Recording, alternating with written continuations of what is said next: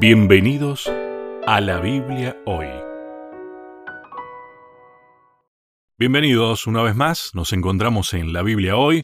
Está con nosotros el pastor Sebastián Martínez. ¿Qué tal Sebastián? ¿Cómo estás? Hola Lucho, ¿qué tal? Un placer enorme saludarte. Bien, y seguimos poco a poco creciendo en esta noción del pacto, ¿no? ¿Sabes que me pasó algo curioso cuando estudiaba este tema? Que decía, claro, pero el pacto es de Dios. Y más adelante, cuando Dios hablaba, decía, mi pacto. Y creo que entender eso es la clave de este tema, ¿no? Es el pacto de Dios. Algo de eso dijimos en el encuentro anterior. Esta semana continuamos con la misma temática y ya, como decís vos, Lucho, adelantamos algunas cuestiones que tienen que ver con, con esto del pacto que comprender que no es nuestro pacto y, comprender cuál es nuestra ubicación en el pacto, cuál es nuestra parte en el pacto, realmente nos hace sentir lo que realmente somos, nada. este, y, está muy bueno porque a veces... Lo que deberíamos sentir. Es claro, a veces creemos que somos más y nos creemos el centro del pacto o lo más importante del pacto.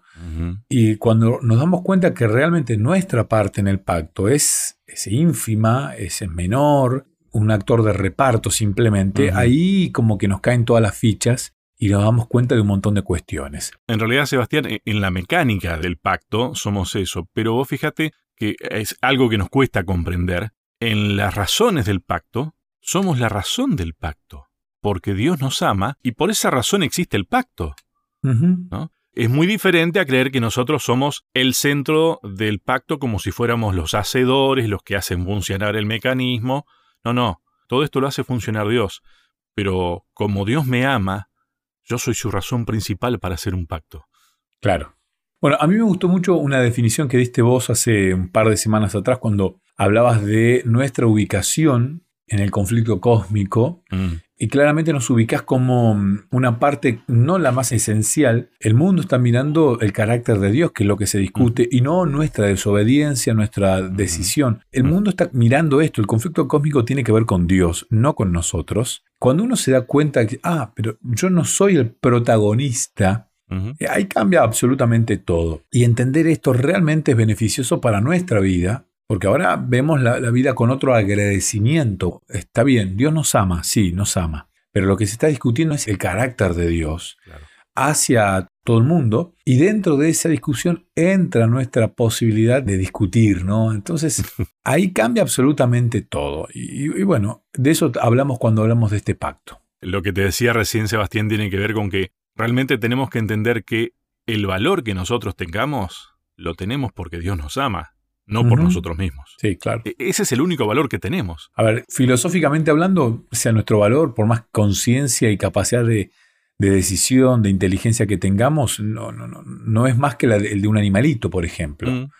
Entonces, para nosotros nos cuesta tan poco la vida de un animalito salvo que sea, no sé, alguna especie en extinción, pero no valoramos aquellos animales, por ejemplo la vaca, que es criada básicamente para matarse y luego comerla, aquellos que comen carne vacuna. El valor puede ser, sí, está bien. En Argentina el otro día me enteré lo que valía una vaca para mm. venderse en la carnicería, salió el diálogo y es un valor, está bien, pero no deja de ser un valor menos que una bicicleta, por ejemplo. Entonces, uno dice, si nosotros seres humanos, puestos biológicamente, eh, somos comparables a un animal, formamos parte de este famoso ecosistema y todo lo demás, lo que nos da el valor agregado tiene que ver con la relación que tenemos con Dios en este pacto. Porque el pacto de Dios está hecho, bueno, para demostrar su carácter, su forma de ser, su personalidad, para demostrar el amor que nos tiene, pero sobre todo nos revaloriza como raza, porque fuimos creados a imagen y semejanza de Él. Esa es la diferencia que tenemos con el resto del ecosistema. O sea, lo que nos da valor verdadero es Dios. Totalmente. Si no lo reconocemos, no valemos. Exactamente. Aunque creamos que sí. Claro, el enemigo te hace... Pero bueno, hoy estamos en una época donde las personas toman en cuenta el valor que tienen. De hecho, ¿cuántas personas tienen problemas de autoestima? ¿Cuántas personas tienen problemas de, evaluar lo que ellos son realmente? y, están devaluados. Y ese es un problema que Satanás maneja realmente muy, pero muy bien. El título de esta semana es por los siglos perpetuos. Sí, te dije eh, al cierre del encuentro anterior, no es tan fácil de entender eso. No, pero cuando uno de a poquito va leyendo toda la semana, esta que acabamos de terminar, se da cuenta que el protagonista, el por los siglos perpetuos, tiene que ver con el pacto. Y es una cualidad, por los siglos perpetuos, es una manera de describir una cuestión de este pacto, que es por los siglos perpetuos. El texto bíblico, en este caso se encuentra en Génesis 6. Génesis 6 va a ser el capítulo de la Biblia, el central, el que le dio el hilo conductor a toda esta semana. Y el versículo está en el capítulo 6, versículo 8. Dice, pero Noé halló gracia ante los ojos de Jehová. Y ahí ya creo que podemos ver un pacto, una, un vínculo. A mí me gusta usar la palabra vínculo, ¿no? Eh, un vínculo. De paso, Lucho, qué bien que se escucha el programa. El otro día lo escuchaba aquí en la provincia de Neuquén, Patagonia, Argentina, este, donde vivo. Y realmente tengo muchos amigos que me discuten creyendo que estamos juntos con Lucho en el mismo lugar y no, no, no, no lo estamos. Estamos bien separados por muchos kilómetros. La tecnología nos permite mantener este vínculo. Exactamente. Sí, sí. Gracias a Dios. Pero ahí, ahí es donde vemos un poquito, yo veo por lo menos, algo del pacto, ¿no? Porque el vínculo, más allá de que estamos completamente separados con Lucho y que en este caso son 1300 kilómetros, pero podrían ser 5000, yo podría estar en Australia, Nueva Zelanda, Isla Fiji, Estados Unidos, y sería exactamente lo mismo, ¿eh? Exactamente lo mismo. Entonces, es el pacto que hemos hecho con Lucho de ver cómo podemos grabar y continuar con este programa, lo que hace que ustedes que están del otro lado de la radio, estoy hablando de la gente que nos escucha en Nuevo Tiempo Uruguay, Nuevo Tiempo Paraguay, que es mucha, Nuevo Tiempo Chile, Nuevo Tiempo Bolivia, Nuevo Tiempo Argentina, Nuevo Tiempo Perú, de paso, un saludo grande a la gente de Perú, porque son muchos los que se toman la molestia de escribir y algunos de hacer preguntas. Este, algunas preguntas son medias complicadas, tratamos de darle solución. Qué lindo, ¿no? Sí. Bueno, ahí, ahí tenés otro pacto este, no escrito.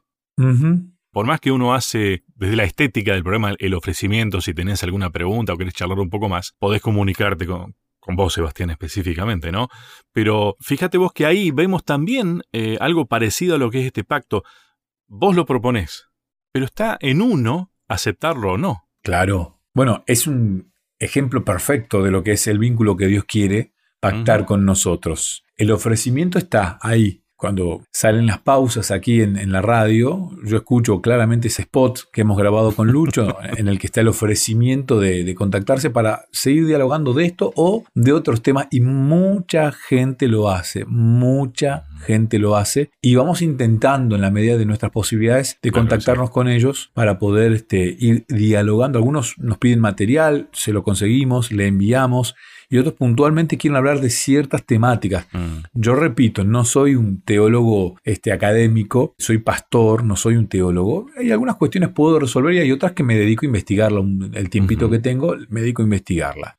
Pero que justamente eso es parte de ese pacto. Claro. Ese vínculo que haya cercanía también, ¿no? Que haya cierta semejanza, porque eh, si no uno se pone por encima de otro. Y si Dios no lo hizo, siendo Dios, Interesante, ¿no? Dijiste algo realmente profundo, ¿no? Este, estamos igualados, el nivel es el mismo. Yo pensaba esta semana cuando empezamos hablando de Noé y este capítulo 6, la maldad de los seres humanos. Y allá por el versículo 5 vio Jehová que la maldad de los hombres era mucha en la tierra y que todo designio de los pensamientos de su corazón solo era de continuo al mal. Y se arrepintió Jehová de haber hecho al hombre en la tierra y le dolió en su corazón. ¿Qué pasaba si no había un Noé? ¿Qué pasaba? Y me pregunto, ¿solo Noé creyó en esta advertencia de que Dios le hizo, que Jehová le hizo? Claramente Noé tuvo mucha gente que lo ayudó. Mucha gente lo ayudó a construir el arca, lo, relata mucho mejor Elena de Huay. Sí. Y ella lo cuenta realmente muy bien en el libro Patriarcas y Profetas, páginas 78, 79, 80. Pero habían otras personas que colaboraron con Noé. El tema es que como ya eran viejitas, digámoslo así, ya eran grandes en edad, tenían 900 años muchos de ellos. Claro. No llegaron a subirse. Noé sí logró con su familia. Eh, poco se nombra a la esposa de Noé. Ajá, es verdad. Pero yo creo que, igual que se nombra a los hijos y, no tanto a las, a las nueras, no todas las nueras acompañaron a su suegro no todas las esposas acompañaban a sus maridos. En este caso estamos hablando de cuatro mujeres que aunque no aparecen, no, no se las nombra, ellas también tomaron el pacto. Es verdad, la sociedad de aquel momento era machista mucho más que ahora, y por eso se nombra a Sem, a Cam y a Jafet y no se nombra a las esposas de ellos. Pero yo quiero revitalizar el valor de ellas porque los acompañaron. O sea, tomaron el pacto. Totalmente. No sabemos si la vida espiritual de ellas era superior inclusive a la de sus maridos, pero la cuestión es que ellas confían en la palabra de su suegro y, también tienen que haber colaborado en el arca. Es que tenemos que entender cómo era la cultura de esa sociedad en ese momento también, ¿no? Eh, entonces, no porque no figuren, tal vez es igual que hoy, ¿eh? Viste que en realidad eh, la mujer tiene un mayor nivel de sensibilidad espiritual. ¿Y por qué en aquel momento no podría haber sido así también? Sí. Solamente que, claro, culturalmente funcionaba de esa manera. Y la palabra, en este caso de Noé, que era, oficiaba como el patriarca, digamos, de esa, de esa familia, era el nexo para tenerlo como referente de lo que Dios decía. Sí, es un tema para pensarlo y, mucho, más allá de cómo está escrita la Biblia, claramente acá subieron cuatro varones y cuatro mujeres. Son cuatro los que aceptan este pacto, hombres y cuatro mujeres. O sea, la igualdad de Dios a mí me encanta, es un amor genuino, puro, más allá de que el que escribe tiene un tinte machista por la sociedad de aquel momento, cuando lo escribió, lo escribió Moisés, todo esto, pero claramente Dios pacta tanto con hombres como con mujeres. No importa si aparece el nombre de Noé, el de los hijos, varones, y no el de la esposa y sus esposas. El pacto está hecho. No importa que te nombren, que te mencionen. Lo importante es estar dentro del arca, dentro del pacto. Exactamente. Eso es lo importante, lo verdaderamente importante y es lo que a Dios realmente le interesa. Sebastián, ¿te parece que hacemos la primera pausa? Dale. Ya seguimos.